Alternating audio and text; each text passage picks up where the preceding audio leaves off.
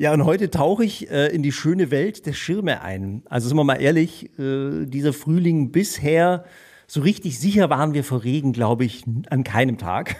Kein Tag ist vergangen, an dem ich nicht irgendwas von Regen erzählt habe.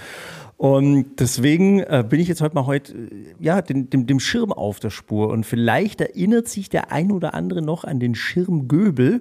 Damals in der Ulmer Innenstadt. Das war so ein Geschäft mit so einem großen goldenen Schirm draußen. Und den gibt's noch. Bloß mittlerweile ist er jetzt hier äh, nördlich von Ulm, ja, äh, Lehrer Talfeld heißt das jetzt hier hinten, ist ja Ulmer Norden, sagt man so im Großen und Ganzen. Ähm, und da gibt's ihn noch, den Schirmgöbel. Und äh, der Geschäftsführer von Schirmgöbel, Felix Göbel, sitzt mir gegenüber. Erstmal schönen guten Tag. Ja, guten Tag. es gibt ihn also noch, den Schirmgöbel.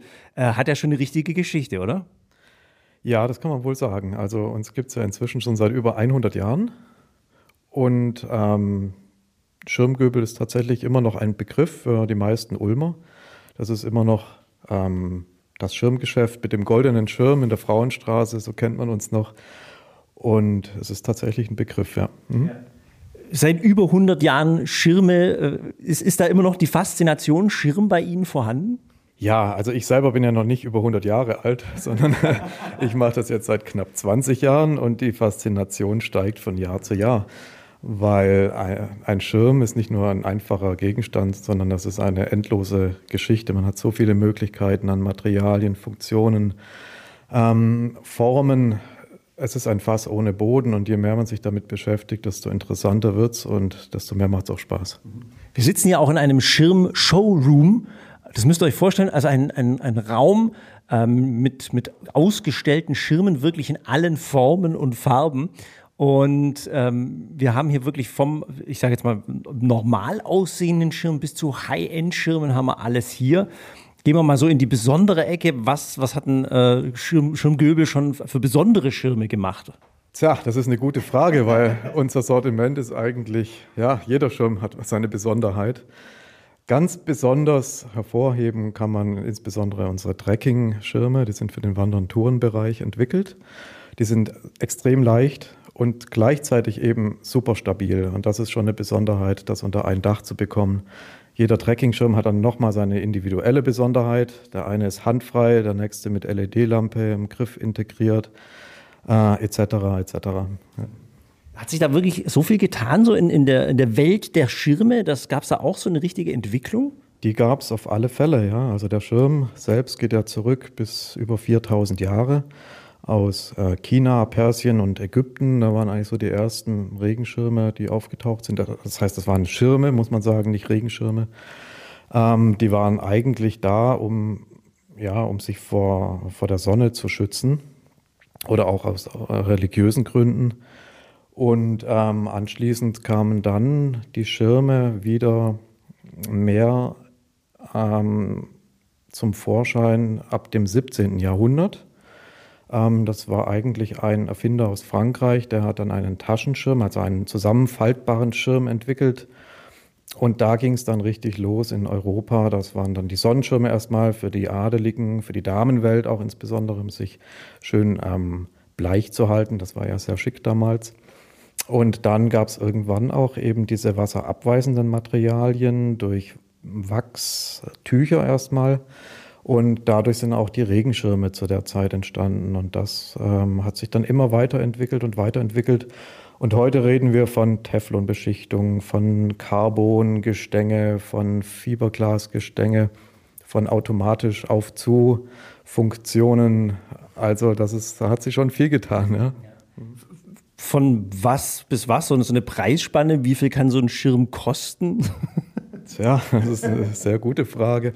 Also wir haben echte Luxusschirme, die wir auch noch selber hier in Ulm äh, fertigen. Da kostet der teuerste Schirm über 1400 Euro. Also der ist dann mit Sterling Silber und Krokodilgriff und ähm, Echtseide etc. Das ist wirklich das High-End schlechthin. Und das geht aber runter bis zu einem 5-Euro-Schirm, den wir dann für ähm, bestimmte Drogerieketten produzieren. Das sind natürlich dann ganz andere Stückzahlen. Wenn wir von so günstigen Schirmen sprechen, schauen wir trotzdem als einer der wenigen Anbieter immer noch auf die Qualität um eben keinen Ramsch anzubieten, der dann beim ersten Windstoß im Mülleimer landet. Sie, haben es ja gesagt, also diese, diese Luxusschirme, so ein paar Markennamen vielleicht mal zu nennen. Äh, für, für wen haben Sie da alles schon produziert? Ja, also fangen wir mal mit der Automobilindustrie an. BMW, Porsche, Mercedes, äh, Maybach-Schirme haben wir schon produziert. Den Rolls-Royce-Schirm, der serienmäßig im Phantom in der Seitentür integriert war, hatten wir produziert für Audi, für Volkswagen, also nahezu alle Premium-Marken, für die wir schon Regenschirme für ihre Kollektionen insbesondere fertigen durften. Dann Marken aus der, dem Uhrensegment, ähm, insbesondere aus der Schweiz, da kommen ja die Uhren her, die meisten. Das ist Omega, Breitling, Chopard, IWC, wie sie alle heißen. Ähm, weitere Marken eben aus dem Modebereich, das ist zum Beispiel Jay Lindeberg, da hatten wir mal Schirme, große Stockschirme produziert. Hugo Boss war schon mit dabei. Und ja, es gibt einige noch, die ich aufführen könnte. ähm, gibt es auch so ein bisschen so Schirmverrückte, die vielleicht kommen und sagen, ja Göbel, ich habe da so eine Schirmidee.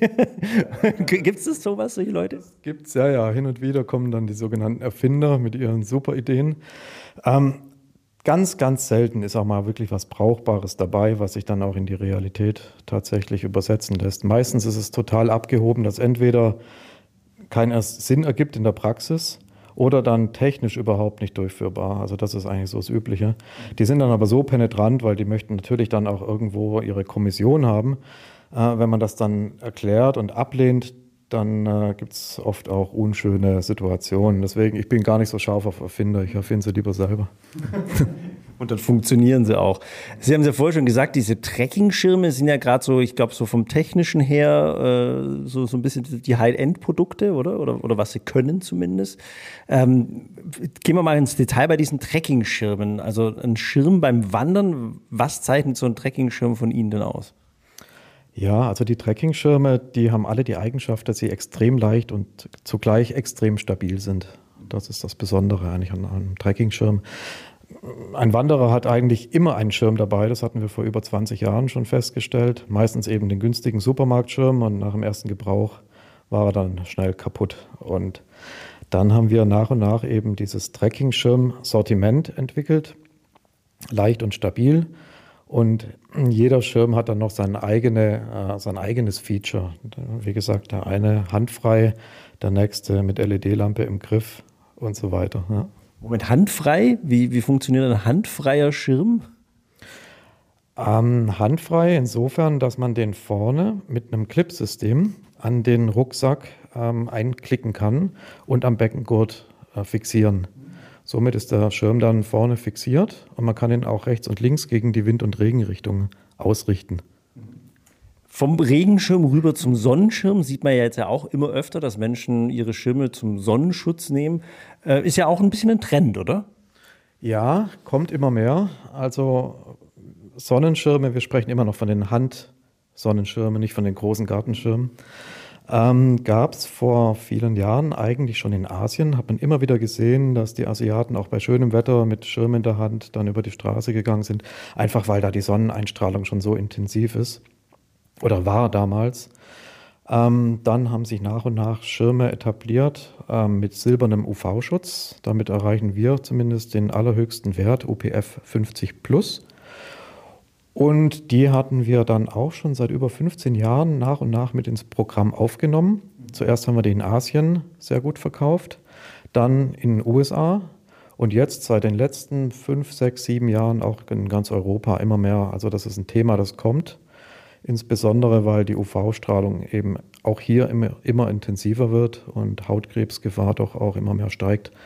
Also man sieht immer mehr silberne Schirme, auch bei schönem Wetter. Ist das das Erkennungsmerkmal oder muss ja mit so einem Silber beschichtet sein, um UV zu schützen? Also nicht jeder Schirm ist dafür geeignet sozusagen.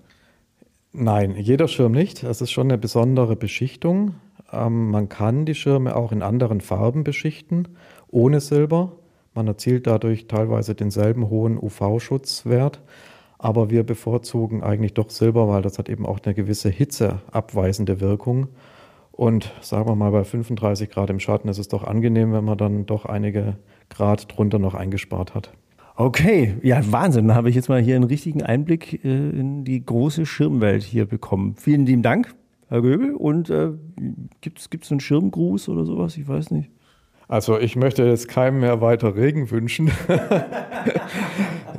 Ein Schirmgruß in der Hinsicht fällt mir jetzt gerade spontan nicht ein.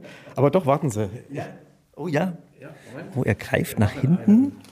Jetzt hier. Einen hörbaren Schirm. Oh, das ist sehr schön. Achtung. Automatischen Aufzu-Taschenschirm. Ein Schirm, der nicht nur auf Knopfdruck sich öffnet, sondern auch schließt. Äh, es gibt nämlich spezielle, vielleicht habt ihr es schon im Ulmer Stadthaus gesehen, die Spatzschirme. Die haben so eine Mechanik, richtig? Genau.